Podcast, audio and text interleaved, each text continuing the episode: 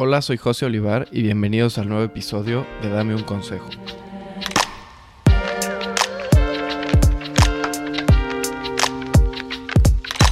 El día de hoy vamos a platicar con Pablo Ricot.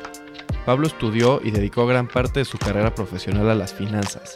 Debido a la pandemia, emprendió un nuevo proyecto y hoy es parte de las 30 promesas de la revista Forbes con su empresa Rising Farms. Rising Farms se dedica al high-tech indoor farming Espero que lo disfruten y sobre todo que se lleven un buen consejo. Pues Pablo, muchísimas gracias por estar aquí con nosotros. ¿Cómo estás? Súper bien. ¿Y tú qué tal, José? Muchísimas gracias por invitarme. Bien, todo bien. No, hombre, mil gracias a ti. La verdad que qué padre poder platicar contigo un rato y pues que nos cuentes un poquito de, de todo lo que estás haciendo, ¿no? Pues me encantaría platicar un poco antes de meternos a todos los temas de, lo que estás haciendo de Rising Farms, de tu podcast. ¿Por qué nos platicas un poquito de, tu trayectoria? Sé que estudiaste finanzas. Platícanos cómo empezó ahí tu carrera profesional. Sí, yo estudié finanzas en la Ibero de la Ciudad de México. Yo soy de Querétaro, pero siempre he vivido en diferentes lugares de la República por, sobre todo por el trabajo de mi papá. Eh, pero eventualmente llego a la Ibero de la Ciudad de México desde el primer semestre. Empecé a estudiar finanzas. Eh, siempre tuve la inquietud desde el primer semestre. Yo era de los forzados que estaba buscando trabajo y aplicando en Morgan Stanley, en Goldman Sachs, en JP Morgan desde el primer semestre y todos me bateaban, ¿no? Y en el momento era un poco como desalentador que pues estos lugares que entre comillas, eran los lugares de mis sueños, me bateaban y me bateaban uno y otro y otro y otro, más que nada por la edad y por la falta de currículum y pues porque entendían que, tus horarios en los primeros semestres son muy complicados y que no se podía, ¿no? Pero ahorita que lo veo en retrospectiva, digo, puta, gracias a Dios que no me aceptaron porque tal vez si me hubieran aceptado, mi vida sería completamente diferente, ¿no?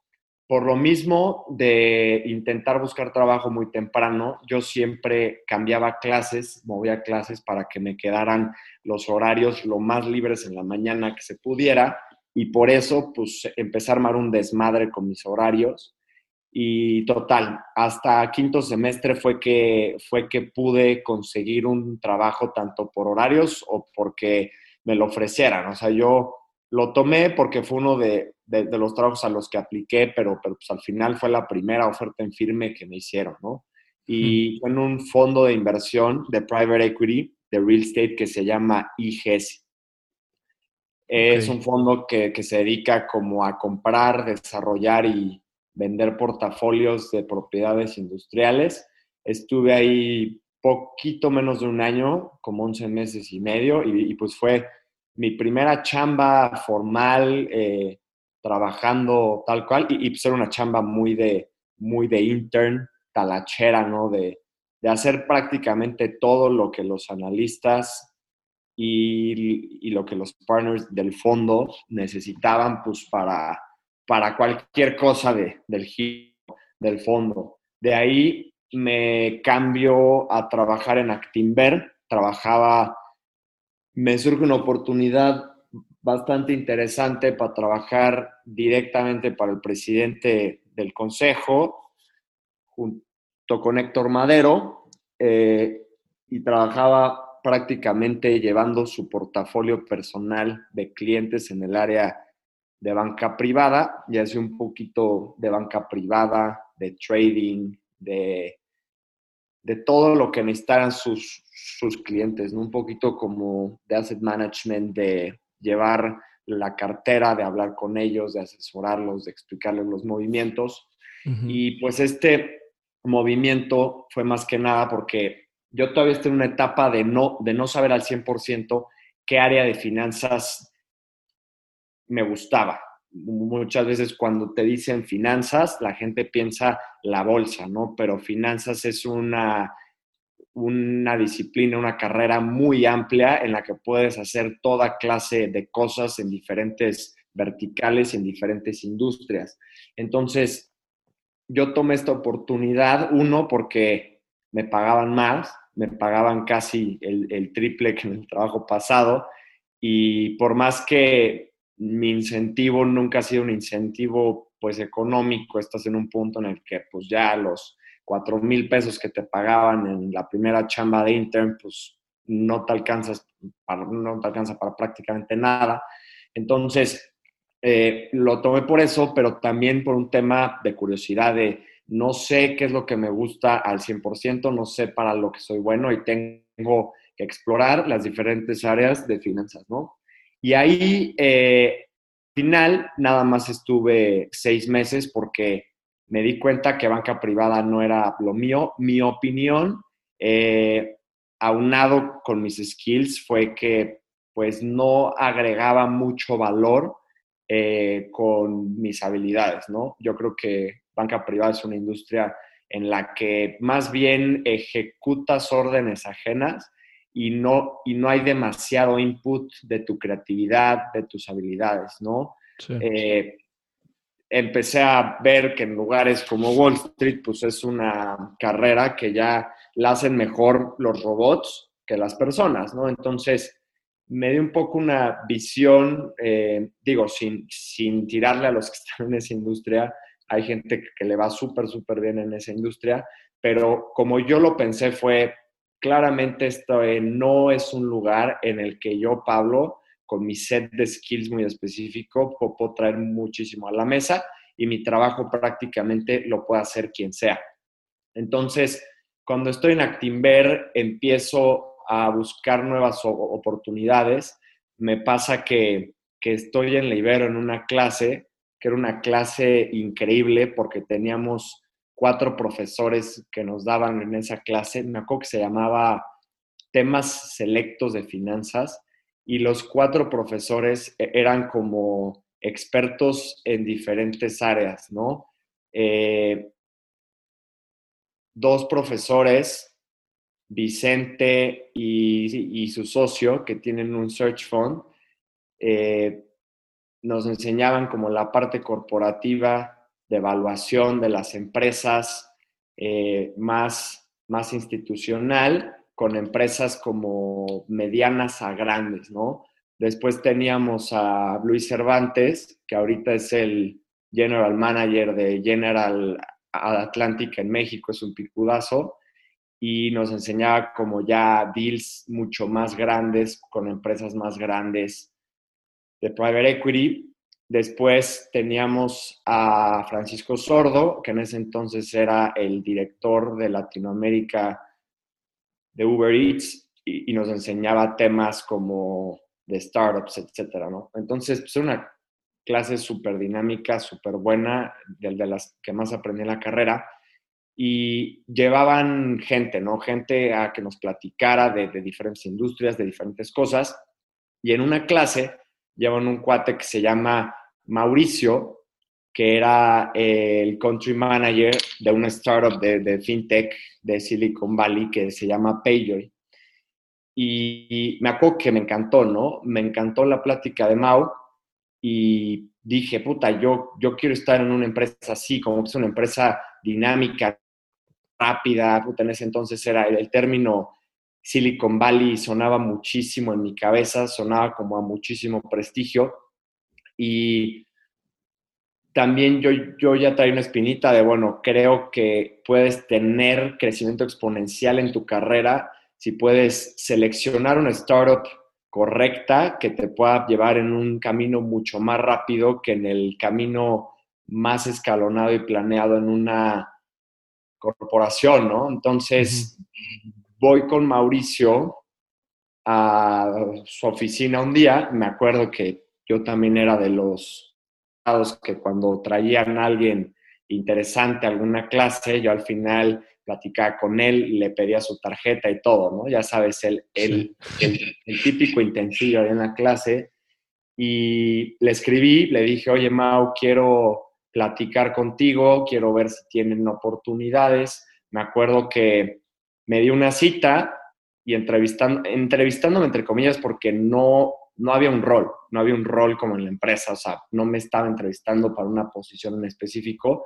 Me acuerdo que, que fui de traje, ¿no? Esto una oficina en la que había cinco personas en México en un coworking y todos iban de, de t-shirt, con mi traje y con mi, mi research paper del de el CFA Challenge.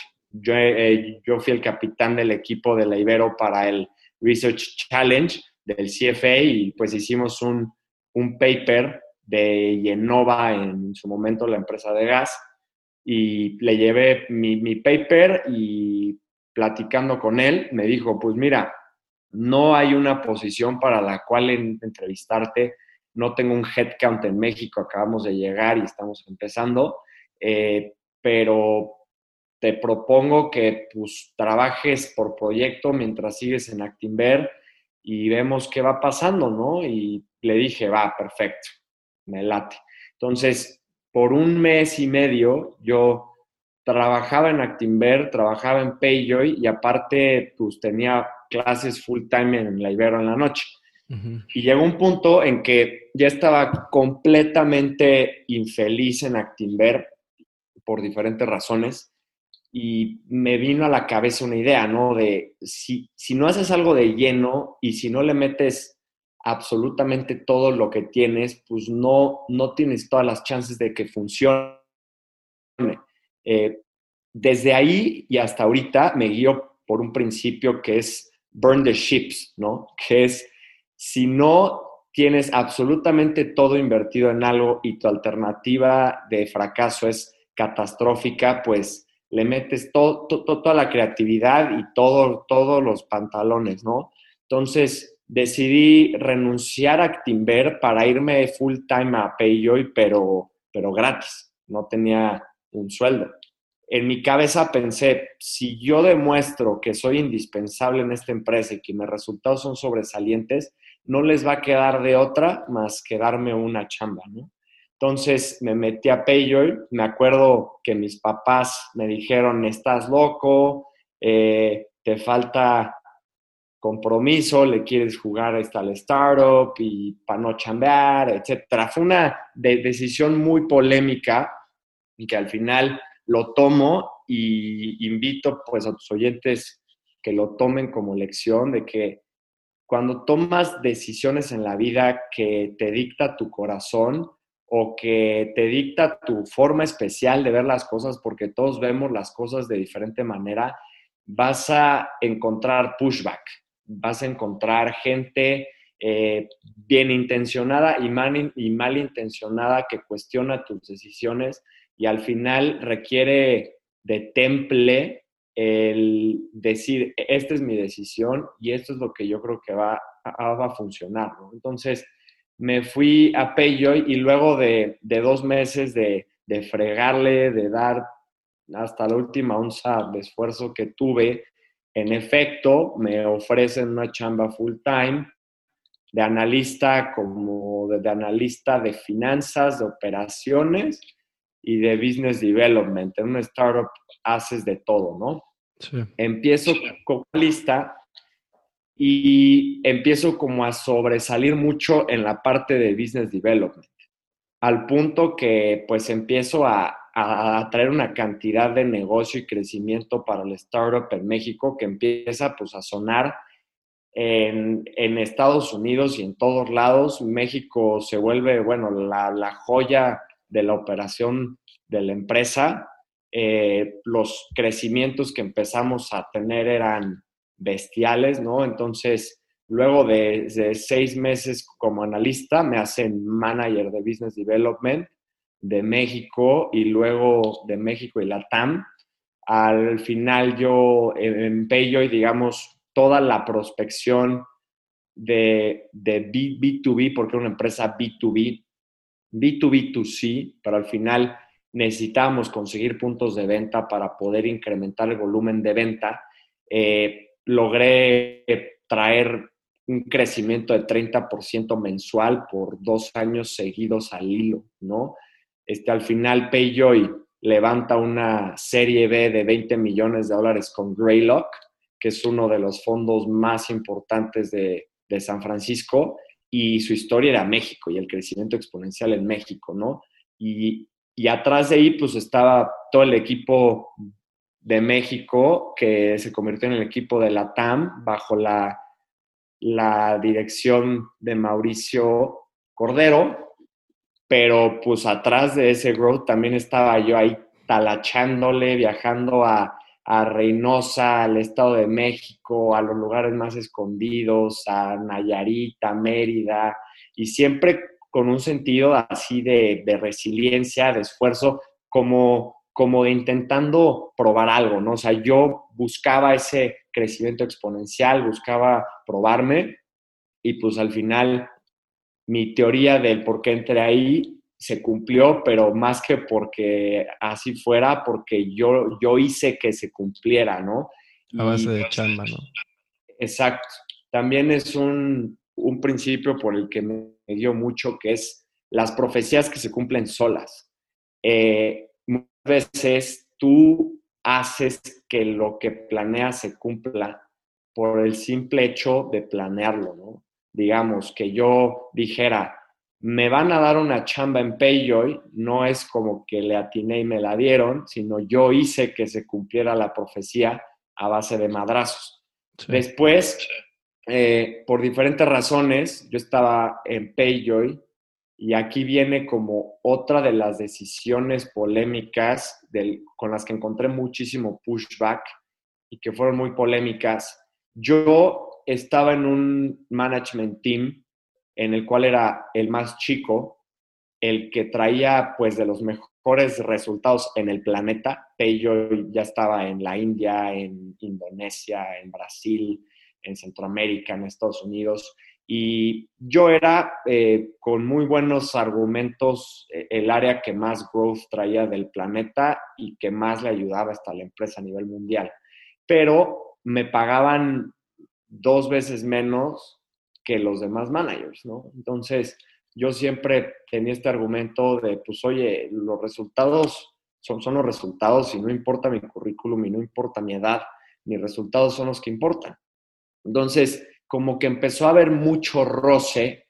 Eh, yo al final empujé demasiado, tal vez si me puse un poco de lado este, arrogante, ¿no? Pero pues al final mi argumento era muy claro, no quisieron corresponderme en esa parte y renuncio.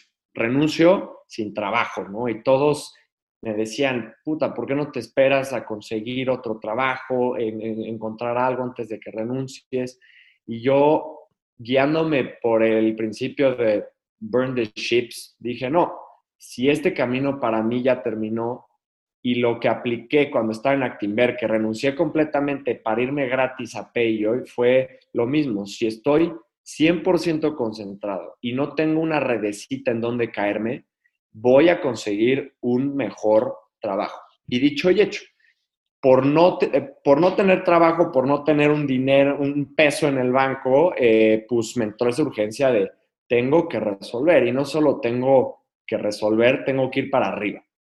Entonces salgo y encuentro un trabajo, más bien me dan la, oportunidad, Bernardo y Andrés, eh, en Smart Lending, como head de partners, ¿no? Llevar todo el tema de de B2B. Este Smart Lending es una fintech mexicana.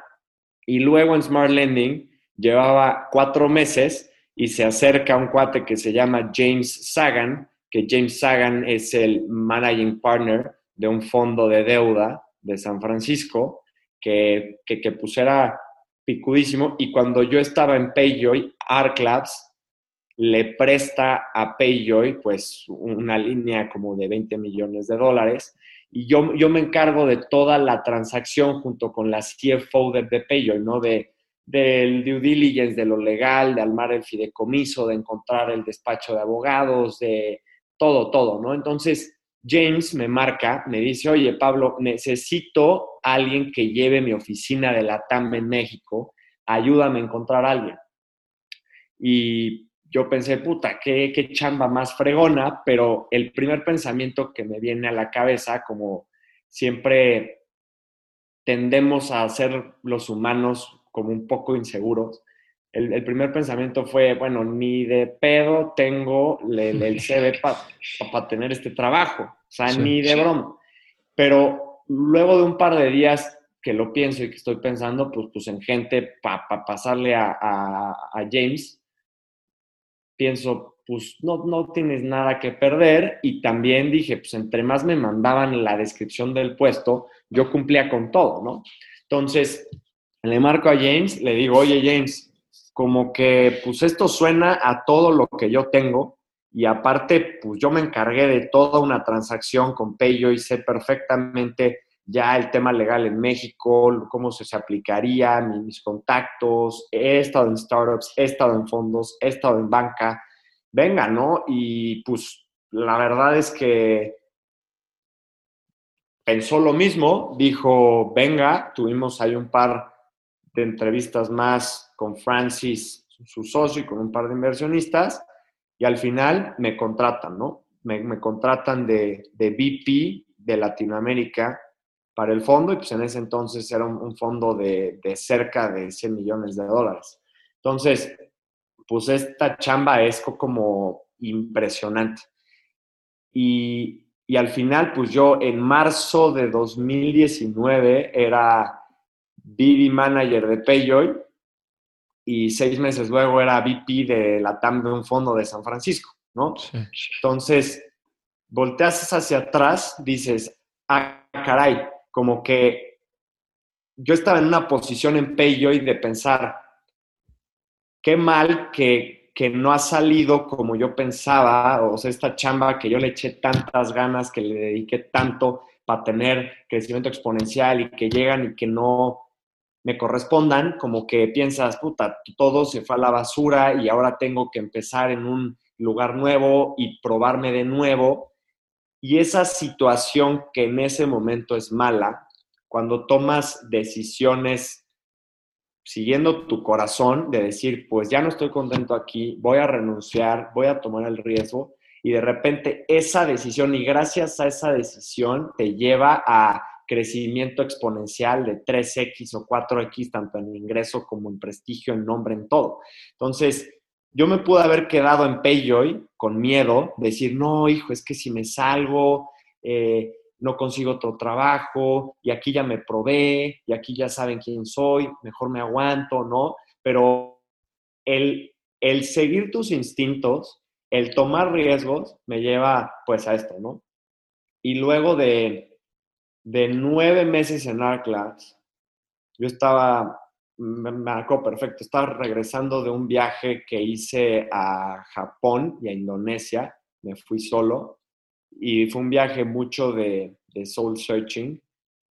Y regreso y me dice James, ¿no? Puta, con, con todo el tema de, del PG, de México, del Outlook internacional, pues nuestros inversionistas nos dijeron que, que México ya no puede ser el enfoque del fondo, nos vamos pues, a enfocar en otras localidades y desgraciadamente, Pablo, tu puesto se vuelve demasiado costoso para, para tener, está alguien ahí cuando ya no nos vamos a enfocar en ese país. Entonces, prácticamente me corren, me corren de una forma muy decente, ¿no? Me dan severance, se ponen hasta mis órdenes, yo sigo muchísimo en contacto con con James, con Francis y con el equipo de Art Labs, pero pues en ese momento se, te cae el changarro, ¿no? Esa chamba que la neta era súper prestigiosa, divertidísima, me la vivía en, en eventos de, de VC, platicando con founders súper picudos, viendo deals increíbles, ¿no? Viajando a San Francisco. Entonces, se te cae eso y llegas a, una de, esas encrucijadas en la vida que, como dice mi mamá, o te destruyen o te definen, ¿no? Tú puedes tomar ese momento para pensar, eh, ya valió, pobre de mí, maldito mundo, tengo mala suerte, ¿no? Y de ahí ir para abajo y que tu pretexto eterno sea, es que me corrieron, es que el peje, es que México, es que su culpa y culpa de mil culpables, incluyendo Dios, incluyendo el gobierno, incluyendo todos los demás, eh, o lo puedes tomar como, como una oportunidad, como cuando yo salgo de Payjoy, como cuando, o sea, esos momentos en los que dices, bueno, voy a usar este mal momento, entre comillas, como un trampolín para salir mejor, ¿no? Como, como los gatos que caen parados, ¿no? ¿Cómo le voy a hacer para que esto que ahorita se percibe como muy malo, lo voy a usar para salir mejor? Y ahí es cuando se me empieza a ocurrir la idea de Rising Farms, ¿no? Y nada más para cerrar esta parte como de carrera, eh, hoy, después de ya, ya todos los, los trials, los retos, los hoyos que hemos pasado con Rising Farms, después de un año y medio de que se consiguió la idea, eh, en el punto en el que estamos ahorita, ¿no? De salir, salir en las 30 promesas de Forbes, estamos levantando una ronda grandísima con súper respuesta de los inversionistas. Eh, veo el momento en el que me corrieron, así, esperanza cero, completamente derrotado, y pienso, no hubieran ido, no tendría la empresa que tengo ahorita. El potencial que tengo ahorita, tanto eso como de todo, es mil veces mayor que estando en ese fondo. Entonces, reitero, el, los peores momentos de tu vida siempre los puedes usar para, para bien y para salir tres veces mejor de lo que estabas. Siempre los puedes usar como un reset para replantearte tus posibilidades, tus habilidades y qué puedes hacer con tu vida. Entonces, hoy lo veo y siempre que di un brinco muy grande fue después, después de un reto, después de una mala situación. Y pues este es un principio muy estoico, ¿no? De que el obstáculo es el camino ahorita acabo de, terminar un libro de Ryan Holiday que, se llama The Obstacle is the Way. Y pues ese cuate es un estoico. Todo lo que escribe es de estoicismo.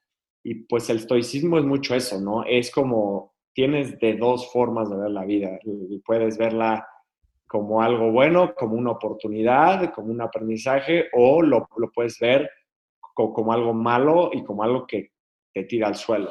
Entonces, eso es un poco mi, trayectoria profesional hasta el momento. Estás hablando que yo salí, yo me gradué de la Ibero en diciembre de 2017, ¿no? Entonces, tampoco es una carrera muy, muy... Estás hablando de ya trabajando graduado, pues unos, sin contar el, el, tiempo que he trabajado para mi empresa, pues estuve dos años, ¿no? Sí, dos, tres años. Oye, ahorita escuchándote platicar de, tu trayectoria, mencionaste varios principios y me recordó justo un libro que leí, pues, que habrá sido hace como un año justo, cuando empezó un poco la pandemia, de un inversionista que obviamente conoces que se llama Ray Dalio, que el libro se llama Principles. Me encanta ese libro. Es buenísimo. Tú, tú estos principios o sea, lo sacas de, libros, son cosas que has aprendido tú a lo largo de tu camino. ¿De dónde te basas un poco en, los principios? Yo creo que tu mentalidad y, tu carácter lo forjas con diferentes cosas. O sea, desde lo que lees, lo que ves, la gente con la que te juntas, tus amigos, lo que estudiaste, muchísimas cosas, ¿no? Yo desde que tengo 15 años, yo era el forzado que en vez de ver MTV leía libros de Wall Street, ¿no? Y me acuerdo perfecto que cuando la revista de Forbes y Fortune no, no existían en México, le pedí a mi papá cada que iba a Estados Unidos que me las trajera y las leía y me encantaba, ¿no? Y me echaba, antes de entrar a la carrera, me echaba cursos online de de MIT de finanzas corporativas, así lo, más de hueva, o sea, no tanto desde un punto de vista de matado, porque nunca he sido matado. O sea, en la carrera yo creo que estudié para el 10% de los exámenes, eh, pero lo hacía más bien porque entendía que entre mejor contenido y más información yo le metiera a mi cerebro, más inteligente y más herramientas iba a tener en el futuro. Y toda la carrera, libros, podcasts, libros, podcasts. En vez de ver el, el, fútbol, veía Discovery Channel, National Geographic. O sea, también veía estas otras cosas, ¿no? Ver el fútbol, la Fórmula 1, lo que quieras. Pero en su mayoría siempre intentaba como nueva información. Si me baño, voy a un podcast un audiolibro. Eh, en vez de ver la tele todas las noches, voy a leer, ¿no? También, si llevaban a, una persona, un profesor inteligente, una clase, pues intentar conectar, aprender de él, de ella. Siempre intentar juntarme con gente más inteligente que yo. Todo eso, y a lo largo de 10 años, es lo que yo creo que ha formado mi forma de pensar, mis criterios y mis principios.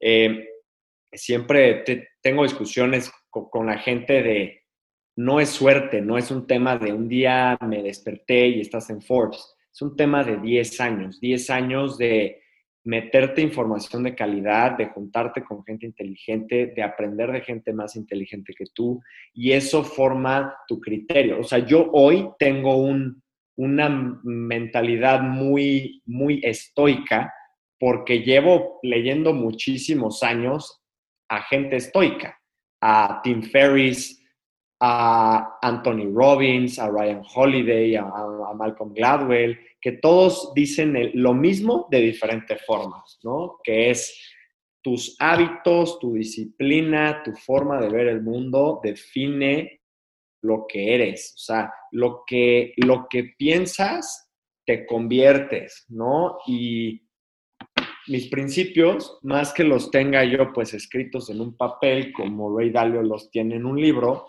son más bien eh, formas generales de taclear problemas, ¿no?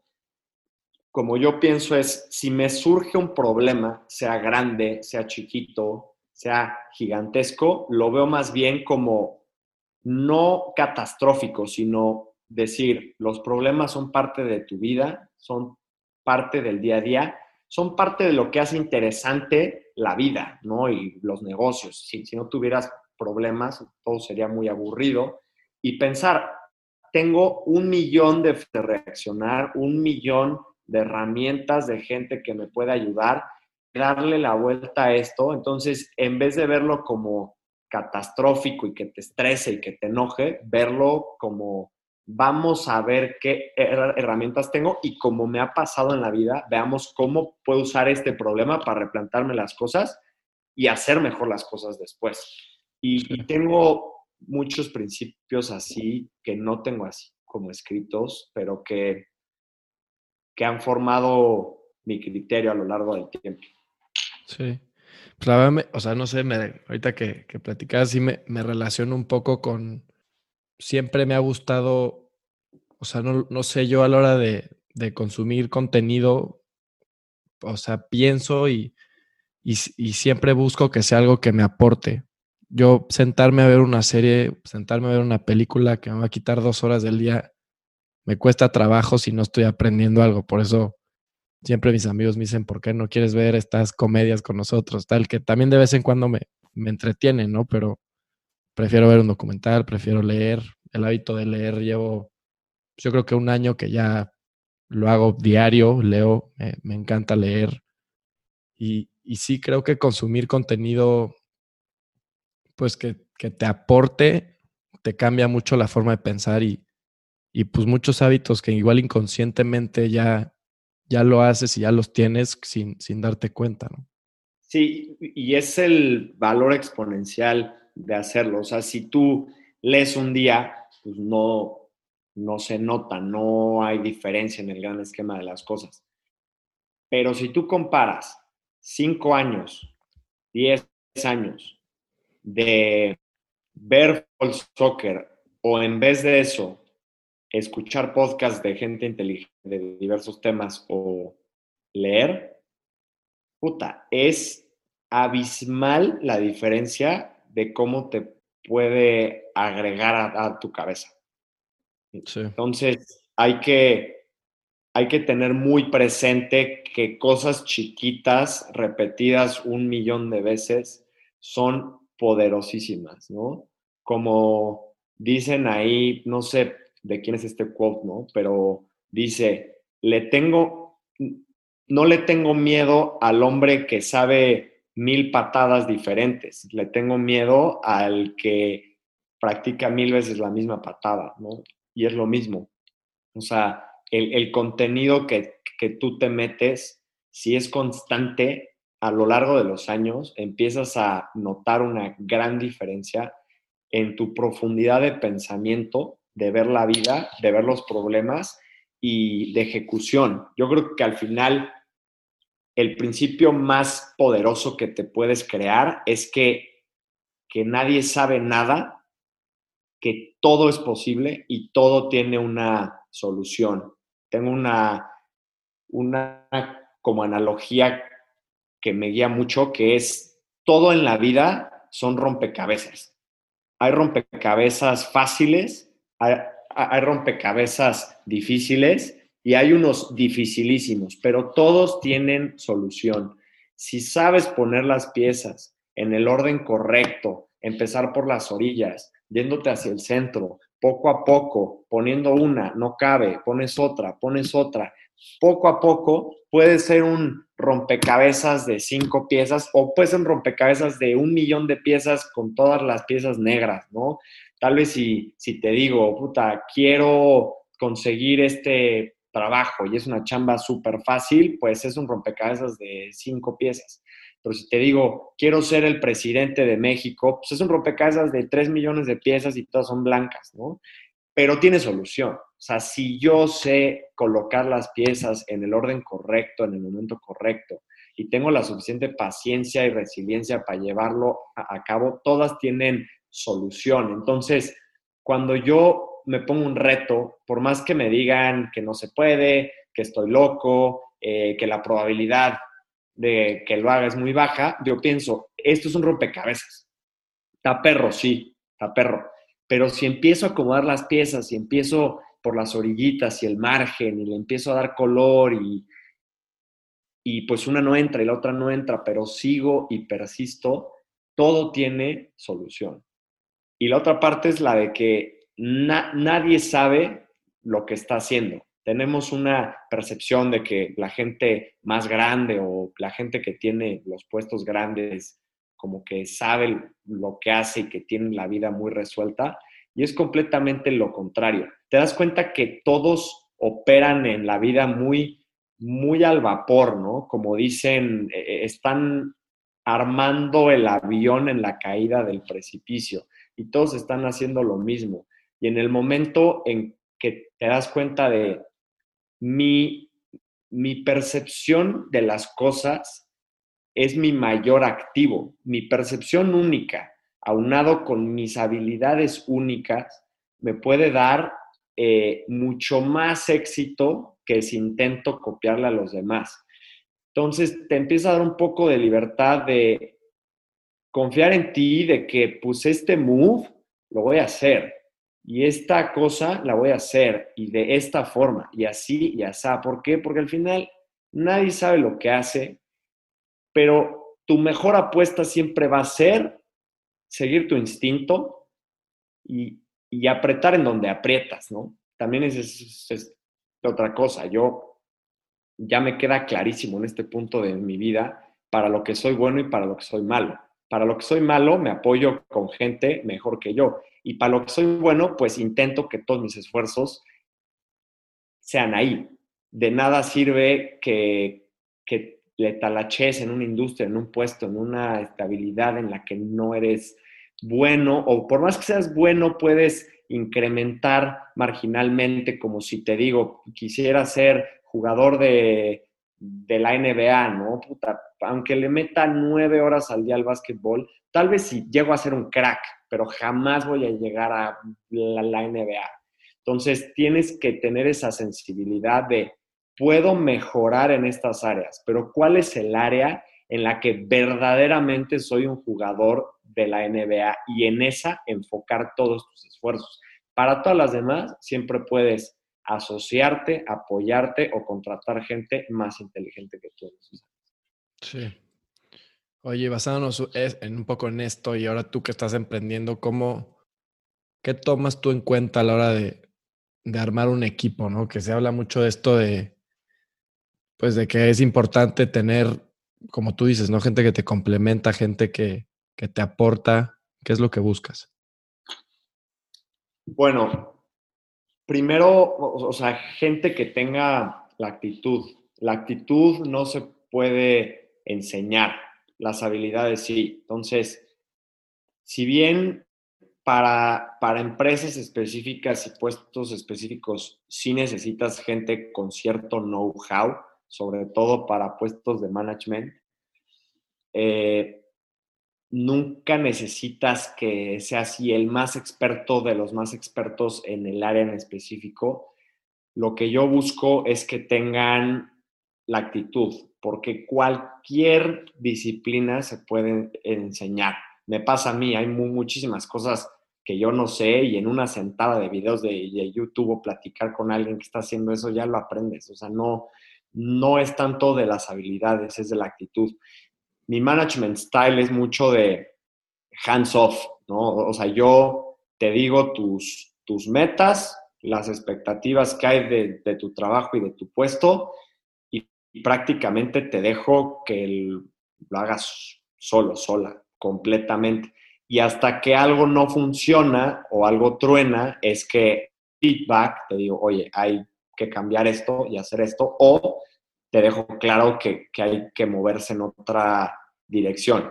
Pero al final, yo creo que para desatar el potencial de las personas, hay que dejarlas resolver.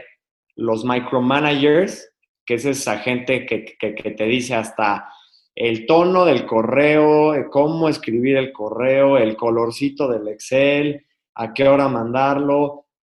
O, sea, ese management style le genera inseguridad a los empleados, porque entonces ya no pueden ni ir al baño sin preguntarte cómo, eh, porque creen que lo van a hacer mal, porque todo necesitan que se los diga su jefe. En cambio, si tú dejas que resuelvan, tipo, si uno de mis empleados llega, me dice, oye Pablo, pasó tal cosa, resuélvelo, ¿no? Digo, a menos de que, sea algo catastrófico, le digo, resuélvelo. ¿Cómo? Como tú quieras, resuélvelo. Y si no puedes, regresa conmigo. Y 99 veces de 100 lo resuelven. Y eso les genera confianza de, ah, ya tengo licencia para hacer mi trabajo, para resolver, para generar soluciones. Y por el otro lado, tú no te vuelves un cuello de botella. Mi aspiración es ser lo menos indispensable que sea para mi empresa.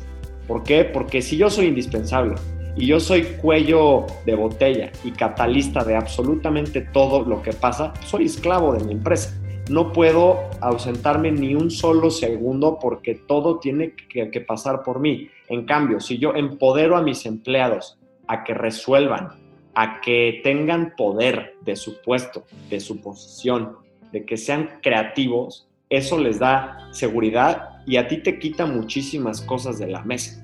Tú con toda tranquilidad te, te puedes ir un par de días o una semana o lo que sea y todo funciona. Y al final eso es un, eso es súper valioso porque el que seas indispensable e, en tu empresa te ayuda para tu ego, ¿no? De nada se mueve sin mí. Pero al final lo que buscas siendo empresario es tener libertad y esa libertad también se transmite en no ser esclavo de tu propia empresa, porque podrá irte muy bien y podrás hacer los millones de los millones, pero si quitas el dedo un momento del piano, pues acaba la música y el chiste es que puedas quitarlo y que otra gente lo toque por ti. Sí, 100% de acuerdo. Oye, y entrando un poco en tema, ¿por qué no nos platicas de Racing Farms? Hasta aquí la primera parte de nuestra plática con Pablo Ricod. Para la segunda parte nos vemos en dos semanas. Muchísimas gracias.